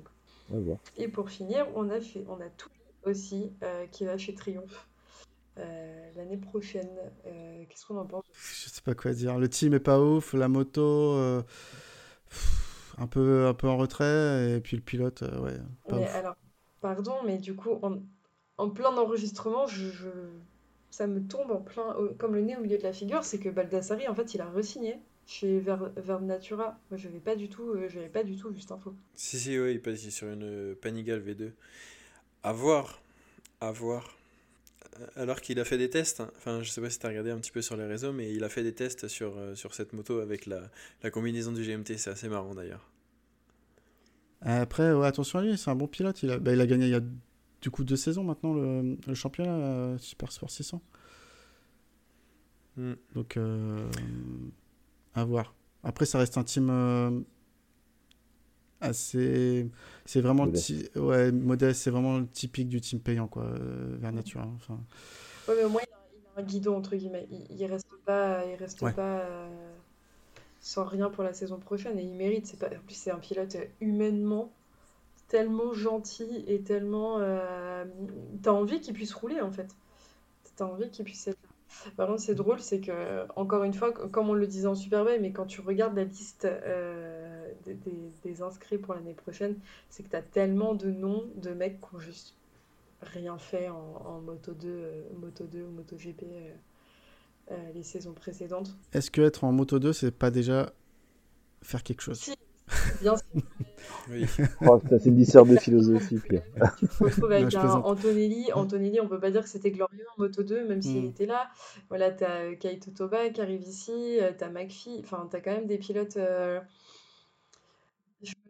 je, me moque de Stéphane et Kevin quand ils disent que c'est la Ligue 2, mais en vrai, c'est pas complètement. Bah, de bise, hein. De bise à rouler en moto 2. Ouais. Mais McPhee, quand tu vois ce qu'il fait, euh, fou le pauvre. Oui, il aurait peut-être dû prendre sa retraite, quoi. et, Pierre, tu nous faisais remarquer quand même, le dernier point intéressant sur, euh, pour la saison 2024, euh, c'est qu'il y a sept constructeurs engagés sur la saison prochaine. Ouais. Effectivement, alors déjà, je voulais. euh, c'était un coup de poker de, changer la catégorie de 600 et l'ouvrir à plus de cylindrées et de, motorisation. Et euh, donc, ça fait trois saisons plus tard, on, voit qu'il y a sept constructeurs engagés dans la catégorie. Donc, euh, bah, les nouveaux arrivants, c'était Ducati Triumph. Et, et on a un nouvel entrant chinois, une marque qui s'appelle Kuji. Euh, qui va rouler avec un pilote expérimenté, donc euh, Raphaël Le Rosin, qui a fait à peu près toutes les marques de la grille euh, ces dernières années. Et voilà, bon, je pense qu'il y a du taf, hein, parce que j'ai regardé un peu la moto de série, pas la version qui sera alignée, mais de série. hein. On est quand même sur une moto qui fait 207 kg pour seulement 102 chevaux, ou par exemple une R6 euh, propose 190 kg pour 120 chevaux, ou une Panigale V2 200 kg pour 155 chevaux. Donc, donc on est quand même sur une moto, euh, une petite brique, hein, j'ai envie de dire, Euh, mais pourquoi pas? Enfin, moi j'aime bien euh, voir ce genre de tentatives, donc, donc voir ce que ça donne. Les Chinois investissent de plus en plus dans la moto. Mm. Là, ça, là petite parenthèse, mais ça s'est vu au Dakar. Ils ont engagé pas mal de motos. Pour l'instant, de manière générale, ça reste pas très très fiable. Alors, à voir avec les années de développement, mais, mais oui, c'est clair que ce sera pas pour, euh, pour cette année, ni, euh, ni avant 5 ans. Je pense qu'on on va avoir un, un constructeur qui va rentrer et vraiment tout casser. C'est coup. toujours une bonne initiative d'avoir des nouveaux constructeurs et c'est toujours intéressant de voir euh, où est-ce qu'ils se situent par rapport aux autres. Ouais, c'est vrai, à condition que ce soit fiable, quoi. Au Ouais, moins. ça c'est la question. Euh, on va passer très rapidement, euh, avant d'enchaîner avec quelques points euh, dont on voulait parler avant la fin de la saison, on va enchaîner très rapidement avec les 300, euh, puisqu'on a Buis qui part chez, attention, la prononciation de l'enfer, Freudenberg KTM Paligo Racing. Euh, J'étais pas, pas trop mal. Après remplacé par Mirko Genet chez, chez Kawasaki qui part chez Yamaha. Pierre, tu voulais nous dire deux, trois choses sur les 300 avant qu'on enchaîne sur le calendrier 2024. Ouais, bah alors je, pars tout d'abord du français. Donc Samuel Dissora sera le seul représentant dans la catégorie pour, euh, pour, euh, pour notre pays. Donc euh, il entame sa cinquième saison quand même dans la catégorie, après une saison 2023 en deçà des attentes. Euh, J'espère qu'il va, hum, qu'il va rebondir. Euh, je connais pas du tout son, son team, donc euh, voilà, je, je peux pas, je peux pas dire. Et, en sachant qu'il a une Yamaha, donc euh, c'est plutôt quand même les Kawa qui gagnent euh, ces dernières années. À voir. Et ben, on revient sur les Chinois avec quatre constructeurs, dont un Chinois, Kov, qui a une moto performante quand elle est bien amenée. Il me semble qu'elle a fait des podiums cette année. Et on a KTM aussi qui est, qui est arrivé dans la catégorie, donc un plus gros constructeur, avec Yamaha et Kawasaki. Et le point intéressant que j'ai noté, donc c'est Jeffrey Bis qui a fait toute sa carrière hein, chez Kawa, que ce soit sa carrière en 300 et sa carrière en 600, euh, dont ces deux titres, euh, bah, qu'il arrive chez KTM. Donc euh, KTM a débauché un top pilote euh, pour emmener leur moto. À voir ce que ça va donner. Merci Pierre en tout cas pour ce débrief du coup pour le 300. Euh, on fait vite le tour parce que comme on disait on n'est pas très assidu sur les catégories et puis et puis il y a quand même plus de changements en, en 600 et en Superbike. Euh, en tout cas on va quand même avoir un œil sur le français sur toutes ces, ces petites nouveautés parce que de toute façon les nouveautés dans les petites catégories auront toujours un impact sur les pilotes pour la suite. Euh, dans la grosse nouveauté euh, qu'on attendait sur la fin de saison, c'était le calendrier. Euh, le calendrier euh, qui du coup aura 12 dates euh, sur la saison 2024. Pierre, tu le faisais très bien remarquer, 12 dates dont 5 en même temps que le MotoGP. Euh, on n'est Mhm. pas, euh, on n'est pas ingénieur calendrier de course, mais bon, ça fait chier parce que du coup, ça fait quand même beaucoup de choses à voir dans le week-end et que tu es obligé de faire des choix sur ce que tu regardes. Euh, c'est un peu frustrant. Bon, il pourrait, le- enfin, pareil, si tu, veux- si tu fais la promotion d'un championnat comme le Superbike, le mettre en frontal avec le MotoGP, c'est pas là où tu vas faire venir le plus de monde sur les puis- circuits. quand même. C'est ce que tu disais très bien, Pierre, c'est que c'est la Dorna qui a les droits. Donc en fait, ils- veulent de la visibilité, ils veulent, de- ils veulent du public sur les courses, ils veulent de- de- des personnes devant leur télé, mais ils mettent les choses en même temps. Euh, entre un Mm. Marc Marquez qui commence sur une Ducati et euh, un Valentin de Bise chez Evan Bro, euh, oui, forcément, euh, les gens vont pas se poser la question de ce qu'ils vont regarder, malheureusement. Ouais, ouais. En sachant qu'il y a aussi deux dates, donc en plus des cinq dates qui sont en concurrence avec le MotoGP, il y a deux dates qui sont en concurrence avec l'endurance. Euh, alors qu'on sait qu'il y a des pilotes World Superbike qui aiment bien aller rouler en endurance, c'est c'est un peu dommageable aussi. Bon, ça c'est pas tout à fait la faute de la Dorna parce que les, le promoteur n'est pas le même, mais euh, voilà ces petites choses. on- je sais qu'il y a le round euh, de Portimao en MotoGP qui vient en, concurrence directe avec le round espagnol de World Superbike, même, en, même sur place, je veux dire. ils, vont, ils vont se disputer les spectateurs sur place. On parle vraiment de circuits qui sont à, qui sont à 400 km l'un de l'autre, donc mm. c'est rien. Mais d'ailleurs, euh, François, peut-être que toi, tu as un point de vue un peu différent sur, euh, sur les chocs au niveau des calendriers, euh, puisque toi, en, plus, en plus de ta vie perso, tu es, commissaire. mais est-ce que, est-ce que vous, vous avez l'impression que ça a un vrai impact? Sur ça, le fait d'avoir des, dates qui se superposent du coup sur les calendriers. Concernant l'Espagne, ça peut être ça peut être embêtant pour eux parce que euh, généralement les commissaires ils se déplacent de, euh, de, tout un pays pour aller sur euh, une course ou une autre. à voir comment eux ils vont gérer ça, mais tant que nous il n'y a pas deux courses en France, le MotoGP en même temps que le Bol d'Or par exemple, il y aura on il y a pas vraiment d'impact. On arrive à suivre les courses en différé ou, ou sur les téléphones, donc donc c'est pas trop trop gênant, mais c'est vrai que faut, faut quand même qu'ils y réfléchissent parce que quand le jour où ça arrivera dans le même pays, enfin là ça arrive en Espagne, euh, ça, ça, peut être problématique sur le nombre de, de commissaires à engager sur une course et, euh, et euh, savoir si la sécurité est bien assurée par rapport aux effectifs qu'ils ont. J'ose espérer qu'en Espagne ils ont des bons effectifs pas, pas forcément efficace, mais des bons effectifs. c'est un peu ma réflexion. Après, moi, ce que je trouve frustrant aussi, euh, je n'ai pas regardé dans le détail ce que ça donnait au niveau des courses, euh, mais c'est que l'année prochaine, du côté du Superbike, on va avoir euh, l'intégration de la catégorie, enfin même pas du championnat, puisque ça va rouler en même temps, mais c'est c'est le championnat, un championnat à part entière, donc le World Women's Championship Racing, qui, se, qui se déroule sur, sur six courses. Euh, et si c'est sur des dates où il y a du MotoGP, euh, du MotoGP en face, alors il y aura encore moins de visibilité que ce qu'on attend sur ce championnat. déjà, la question qui se pose avec euh, ce championnat féminin, c'est est-ce que ça va être comme le Moto, c'est-à-dire que le diffuseur qui a acheté le droit du World Superbike, est-ce qu'il a le droit de ne pas diffuser cette course? Parce que typiquement, un diffuseur comme Canal aujourd'hui, quand il achète le MotoGP, il a les droits de diffusion du Moto Il ne le diffuse pas pour autant et ça va très bien à Dorna parce qu'elle peut imposer euh, la diffusion de toutes les courses. C'est ce qu'elle fait d'ailleurs avec le Moto 3 euh, aussi. Hein. Donc euh, voilà. Est-ce que Eurosport en France va diffuser de toute façon ces courses-là? Je ne sais pas. Après, il y a le Blue Crew Cup hein, et personne ne le diffuse non plus. Hein, Sur les courses de MotoGP, tu as, le, le, la Red Bull Rookies Cup qui n'est pas diffusé non plus, alors que ça fait partie du week-end et que c'est, moi de mon point de vue, parce que c'est une des catégories que j'adore, mais qui est génial à voir parce que c'est des gamins qui se la mettent euh, pendant plusieurs tours. Euh, mais oui, en effet, mais là après, on rentre encore dans autre chose que, que le calendrier. En tout cas, la manière dont est fait le calendrier est extrêmement frustrant. On a ce truc aussi où on se plaint qu'il y a beaucoup de courses l'année prochaine. Si ça n'avait pas été sur les mêmes week-ends, je pense que qu'on aurait déjà plus de cerveau non plus. Après le Superbike, euh, j'ai fait le choix de souvent regarder en replay, alors que le MotoGP, le... j'essaie le plus possible de le regarder en live, tu vois. Donc, euh. Moi, souvent, je regarde la semaine de Superbike et le week-end le MotoGP, sinon je pas. mais encore faut-il avoir le temps. C'est-à-dire que dans ta, dans ta semaine, après le boulot, tu te consacres une soirée où tu vas regarder du Superbike. Et moi, j'ai un peu ce truc de si je le vois pas en direct, euh, je connais les résultats, je suis un peu moins hypé par le fait de le regarder. Juste pour revenir au calendrier, il y a un autre point qui me qui m'énerve un peu, c'est que cette saison, donc en 2024, on va se retrouver avec une seule date hors d'Europe, donc l'ouverture en Australie. Et après, c'est 11, 11 euh, courses en, en Europe. Donc, euh, donc, juste pour rappel, ces quatre dernières années, on aura donc perdu Laguna Seca aux États-Unis, la Thaïlande, l'Argentine, le Qatar, l'Indonésie.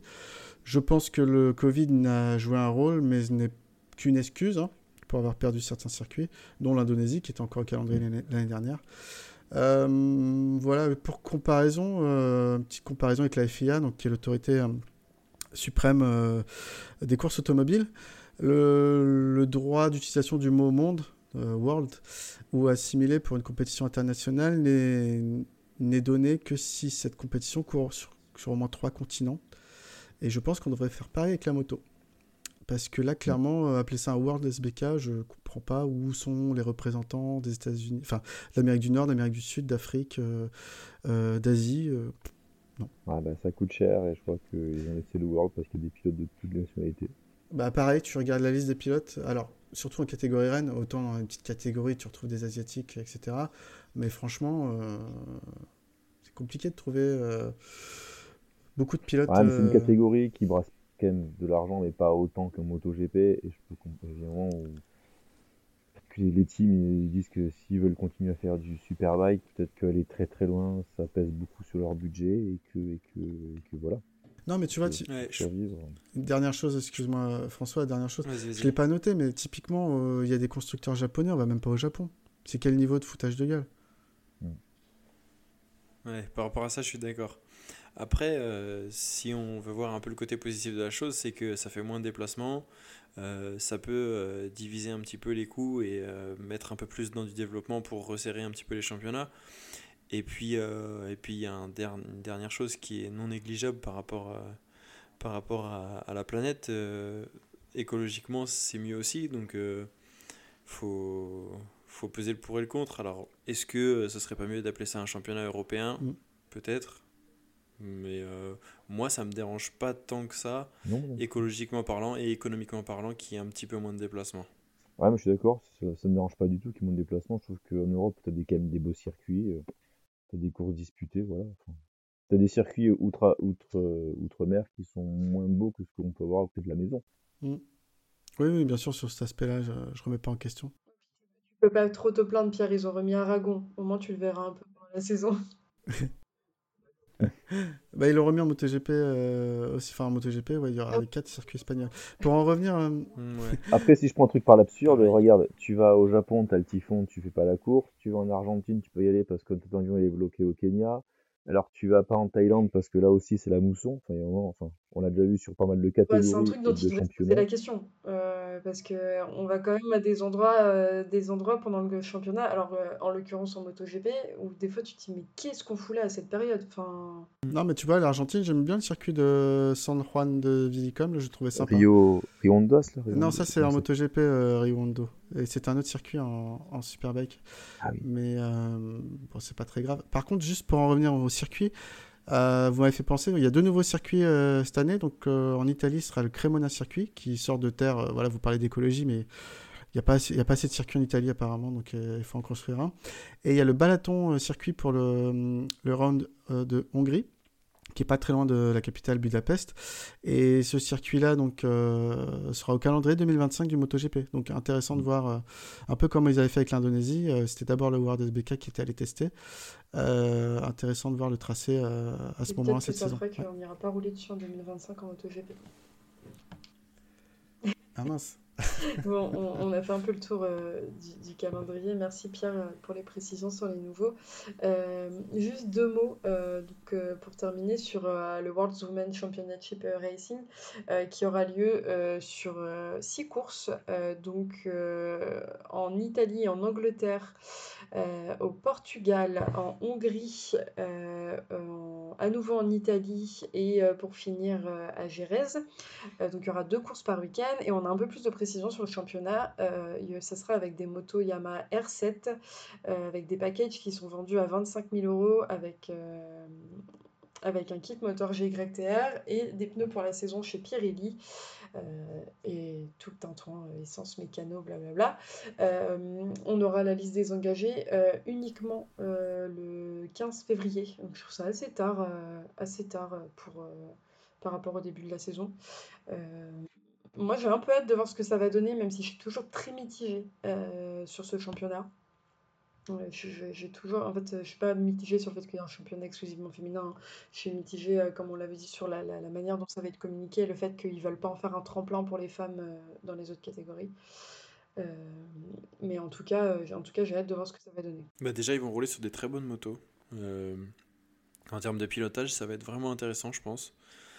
Après, à voir comment c'est médiatisé, à quelle fréquence c'est regardé par les gens, etc. Mais l'idée est, est pas trop trop mal, je pense, de mettre euh, cette moto-là euh, Euh, moi, cette moto-là J'ai pour très peur de l'impact médiatique que ça peut avoir sur les pilotes, euh, dans le sens où on sait que la communauté moto est pas la communauté la plus bienveillante pour certaines choses euh, sur, sur tout ça et que et qu'il y a des femmes dans le paddock, euh, rien que dans le paddock MotoGP, qui ont déjà dit ciao, je prends mes clics, mes claques et je me casse parce qu'il y en a marre de tout ça.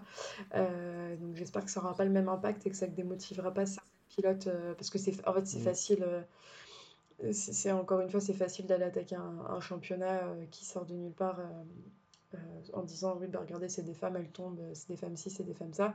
on l'a assez vu là en fin de saison côté MotoGP avec d'autres problématiques, mais moi, c'est un peu ce côté médiatique qui peut me faire peur, mais on verra ce que ça donne. Peut-être que, peut que ça ira très bien et qu'on sera très content d'avoir championnat. T'as que Marc Marquez est une femme? Je n'irai pas jusque-là. On va finir avec un dernier point, les garçons, euh, sur, euh, sur cette fin de saison. Euh, on a eu des changements au règlement avec l'introduction du poids minimum par pilote, aka, d'après Pierre, la règle anti-Bautista. Pierre, tu nous en parles un peu plus Ouais. les nouvelles règles, je me, fais, je m'écris des blagues dans le conducteur et quand je les relis, je rigole moi-même, c'est, bien. les nouvelles règles annoncées pour 2024 donc, comprennent un nouveau système de poids. Alors, il a été décidé qu'il y a un poids de référence euh, pour les pilotes qui est de 80 kg, euh, vêtements compris, donc casque, cuir, bottes, etc. Et si tu fais moins que ce poids-là, tu dois ajouter en lest 50% euh, de la différence. Par exemple, si tu fais euh, que 70 kg une fois tout, habillé, tu as 10 kg de différence, eh ben, tu dois prendre 50% de cette valeur, donc 5 kg, euh, que tu dois laisser sur toi ou sur la moto ou dans le moteur euh, avec des, pièces plus lourdes, etc. Bref, où ils veulent. mais il faut que ces 5 kg, dans l'exemple que j'ai donné, soient, soient présentes, soit sur le pilote, soit sur la moto. pour Bautista, par exemple, ça correspond à plus 7 kg. C'est le poids qu'il a essayé, en tout cas aux essais de, de Rérez et on touche pas au poids minimum de la moto qui reste de 168 kg pour la catégorie. Bah, c'est bien parce que bon, quand tu vois des mecs comme Racing qui sont quand même super costauds, des Bautista à côté, bon, tu dis qu'il y a quelques kilomètres heure en ligne de. Enfin, au bout de la ligne droite, ça s'explique aussi par le fait que le pilote il est avantagé par sa taille ou son poids. Ben, c'est exactement ce que j'ai mis en fait, c'est qu'ils ont enfin compris que c'était pas forcément euh, la moto qui gagnait tout. Donc cette fois ils s'attaquent au pilote qui gagne, à voir. Euh, peut-être qu'ils vont comprendre que c'est juste la combinaison des deux qui, qui faisait que c'était aussi fort, mais euh, pourquoi pas Parce que pour le coup, et en fait je trouve que c'est lié. Dans le même temps, en 2024, ils font sauter la règle de révision des régimes maximum. qui a lieu, qui avait lieu jusqu'à présent. En fait, un régime maximum sera défini en début de saison et on n'y touchera plus. Euh, c'est pas parce qu'une moto va gagner euh, plein de fois euh, qu'on va réduire progressivement son régime moteur maximum. Donc, donc les deux sont de pair. Donc on arrête de brider les machines. Par exemple, les pilotes comme chez Ducati, comme Petrucci qui est très lourd, étaient désavantagés parce qu'on Bautista gagnait tout le temps. Et et on, pénalise plutôt les pilotes légers. Donc voilà, typiquement Bautista est le plus léger. Après, Redding, qui râlait beaucoup, euh, se montre quand même toujours pas satisfait de cette mesure. Hein. Il en veut toujours plus. C'est son truc préféré de râler en même temps. Donc, euh. Il est anglais. Hein. Il a qu'à faire en championnat c'est le seul pilote finalement. ouais, après, après, moi je trouve. Enfin, je suis pas vraiment très très fan de cette règle là, de lester des pilotes. Euh, mm.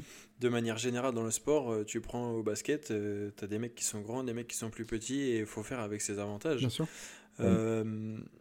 je trouve pas ça très très fair, moi. Je pense qu'on euh, devrait chacun jouer avec ses avantages et ses inconvénients. Alors oui, ça peut être un handicap, mais euh, bah, il faut compenser avec, euh, avec autre chose, un talent, tout, tout, tout, ce qu'on veut. Mais le sport, il, il, est, c'est très divers, on a plein de profils, donc je trouve ça un peu dommage, moi, de lester. je suis d'accord avec toi. Après, dans des championnats beaucoup moins connus, hein, de que tout bête, mais tu vas prendre le karting. Dans le karting, euh, dans le karting les, les pilotes sont lestés si, euh, s'il y a trop de différence de poids pour avoir une part d'égalité. Après, là, le souci que, que, Pierre fait bien remarquer, c'est que c'est qu'ils ils, adaptent un peu les règles à, ce qu'ils veulent pour remettre de l'enjeu dans le championnat. Quoi. Et J'en profite rapidement, j'en ai profité pour, euh, pour à nouveau euh, demander à Thomas Morcelino son avis, parce qu'il a quand même souvent les pieds dans le paddock et, il a un regard différent du nôtre, puisqu'il a le côté euh, sur place, entre guillemets, de si Bautista va vraiment être handicapé par le, le lest imposé. Écoute, après, concernant le, handicap de poids, oui, c'est sûr que c'est quelque chose déjà sur lequel ils se plaignaient quand ils ont fait les premiers tests euh, après la fin de la saison. Ils ont fait des tests à Gérèse, hein, sauf, sauf, erreur, et ils ont commencé à travailler sur ça. Et clairement, euh, ce qu'a dit Bautista, c'est que c'était un problème pour lui, parce que la moto était beaucoup plus différente à manier, si tu veux. Il y avait un peu plus de, je sais pas comment dire, un peu d'inertie, c'était un peu plus dur à à changer, à manier dans les changements de direction. voilà, c'est ça ce qu'apporte du poids, du lest. Quand on apporte du lest à une moto, forcément, son comportement est un peu différent. Et euh, bah oui, forcément, ça risque de l'handicaper, en tout cas sur les premiers tests. Donc je pense que ce qu'on verra sur les tests au début, ce ne sera pas forcément les bons chronos. Euh, enfin, ce ne sera pas forcément la meilleure représentation qu'on aura de Bautista à son niveau par rapport au niveau règlement. Mais je pense que Ducati a dû plancher sur sur la question euh, durant l'hiver. Et je pense que sur les tests, euh, bah, Bautista sera toujours là. Et, euh, moi, je me fais pas de soucis là-dessus. voilà. Et après, en plus de ça, il va devoir composer avec un nouveau coéquipier qui est Nicolo Bulega. Et une, armada une armada pardon, de Ducati derrière satellite avec Petrucci, avec Rinaldi, avec Sam Lowe qui arrive en, en, Superbike. Donc si tu veux, ça fait pas mal de, de, motos sur la piste, un peu comme en MotoGP, et donc du coup une meilleure, on va dire pour Ducati, beaucoup de, données à, récupérer pour se rendre compte de, de, de, l'apport, enfin en tout cas ce que peut apporter comme handicap le nouveau règlement. Donc je sais pas si je suis très clair, mais pour l'instant c'est difficile de s'en rendre compte parce qu'il n'y a eu qu'un test à proprement parler pour Bautista avec ce nouveau règlement. Donc on verra, euh, on verra pareil à la fin du mois là, euh, dans 15 jours, dans une semaine, 10 jours, sur comment bah, ça va se profiler pour lui. Mais en tout cas c'est une aubaine pour les autres pilotes comme Scott Redding, pour les pilotes assez grands, ou aussi comme Toprak, qui eux doivent composer avec, un, avec plus de poids et qui du coup, euh, bah, c'est un peu différent. Donc ça sera intéressant de voir. Je pense que ça peut aussi jouer en faveur de BMW, euh, qui, bah, mine de rien, utilise, dispose de pilotes quand même assez grands, comme Toprak, comme euh, Redding. Mais aussi, je pense que Garrett Garloff, même s'il n'est pas très grand, je pense qu'il est, il pas fait, il fait pas partie des plus légers, on va dire. Donc, je pense que ça peut être intéressant de voir ce que ça va donner ce que ça va donner. Voilà. Après, est-ce que ça va rabattre les cartes? Rebattre les cartes, pardon. Ça, c'est pareil. Tu me poses des questions où je euh, je peux pas savoir. C'est que du conditionnel que je te dis, donc c'est. On verra. Pour rebondir sur le, le lest, j'en avais parlé un peu dans le débrief euh, MotoGP. Euh, Bautista avait été lesté donc, aux essais de Rérez et il était tombé assez lourdement. Il s'était blessé, il avait du lest euh, sur lui au niveau du torse, il me semble. Et euh, il s'est avéré qu'en fait, euh, sur le coup, euh, il avait été évacué et il avait du coup fait sa wildcard MotoGP, vous vous en souvenez, où il avait déçu toutes les attentes. Et on comprenait pas trop pourquoi. Et après les examens supplémentaires, il s'est avéré quand même qu'il y avait une fracture de la vertèbre, il me semble. Euh, qu'il avait, euh, lui, qu'il avait lui attribué euh, au, lest supplémentaire en disant bah voilà j'ai chuté avec 7 kilos sur moi donc, il devrait ça fait des dommages, que le lest soit sur la moto. Ouais mais après tu pilotes pas de la même manière mais c'est compliqué. Peut-être que la règle ils vont se rendre compte au bout de quelques courses que ça fonctionne pas hein. parce qu'un McPhee mm. je pense qu'il va être bien lesté sur, sur cette moto tu vois s'il roulait en superbike. Enfin, en l'occurrence c'est pas le cas mais parce que c'est le pilote le plus maigre qui me vient en tête euh, mais ce type de pilote, ce profil de pilote, euh, ils peuvent vite se taper des, gros, des grosses charges de l'Est. déjà, c'est pas mal, tu me dis. Mm. Euh, après, sur le règlement, il y a eu plein de petits changements, mais je suis pas sûre que ce soit très utile qu'on revienne dessus. Pierre, tu avais noté la réduction de la capacité des réservoirs qui avait une nouvelle capacité de 21 litres, enfin ce type de choses. Bah, je pense que ça, c'est le plus important parce que ça peut quand même limiter que les constructeurs brident eux-mêmes, pour le coup, leur, la puissance de leur moteur, euh, suivant la consommation qu'ils ont. Mais sinon, le reste, ouais, c'est plutôt, euh, on va dire, euh, très technique ou moins intéressant. Oui, ça fait une heure et demie qu'on est là presque. mais en même temps, ça fait toujours plaisir de vous avoir au micro, les garçons, donc donc c'est toujours chouette. Moi, je suis curieuse quand même d'avoir votre avis, euh, avant de clôturer cet épisode, euh, de vos attentes dans ce championnat pour l'année prochaine. Pierre, euh, Pierre qu'est-ce que tu attends le plus sur la saison à venir? J'attends vraiment de la, belle bagarre. Il y en a eu cette année, mais juste entre deux pilotes, en tout cas en Superbike, je parle. Voilà, du, du show avec des, des, des gens comme Yannone, etc., de, de la tension. Et j'attends pas forcément autre chose de, de ça, alors forcément, moi, niveau purement perso, j'aimerais bien que, que Ducati et Bautista enchaînent encore un troisième titre d'affilée, mais, mais au-delà de ça, voilà, voir des Français se montrer en World SSP, que ce soit Mayas ou, ou Debise ou Dissora en, en 300, ouais, ça serait bien aussi. Et toi, Stéphane?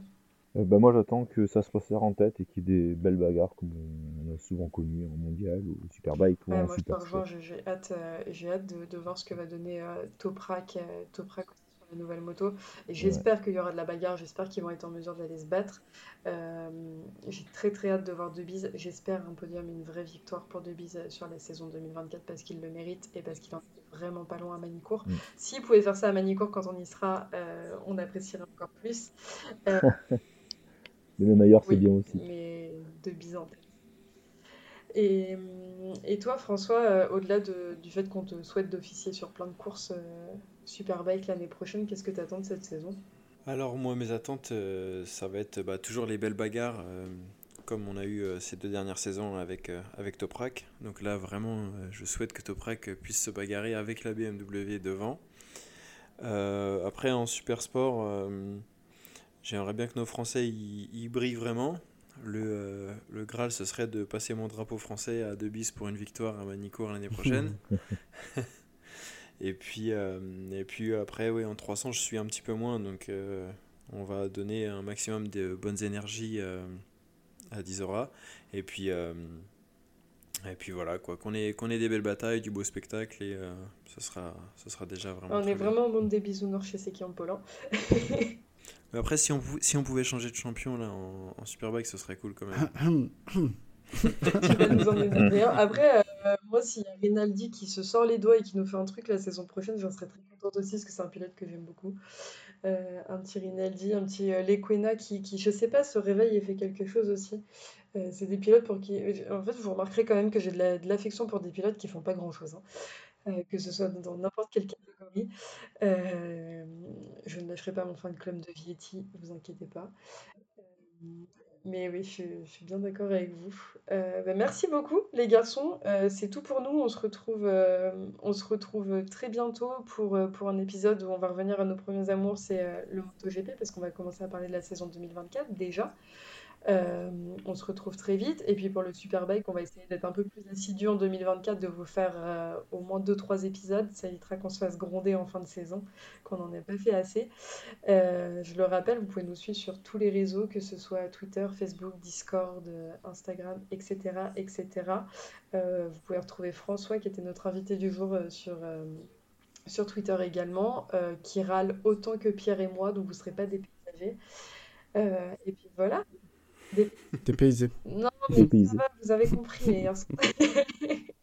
je ne sais pas pourquoi j'ai jamais réussi à dire ce mot, mais c'est pas grave. Euh, merci beaucoup, Pierre, Stéphane et François. Merci François encore une fois d'être venu, euh, d'être venu avec nous ce soir. Et je vous dis à très vite, les garçons. Ouais, bientôt. Merci, ouais, c'était cool. Merci pour l'invite. Bonne saison à tous.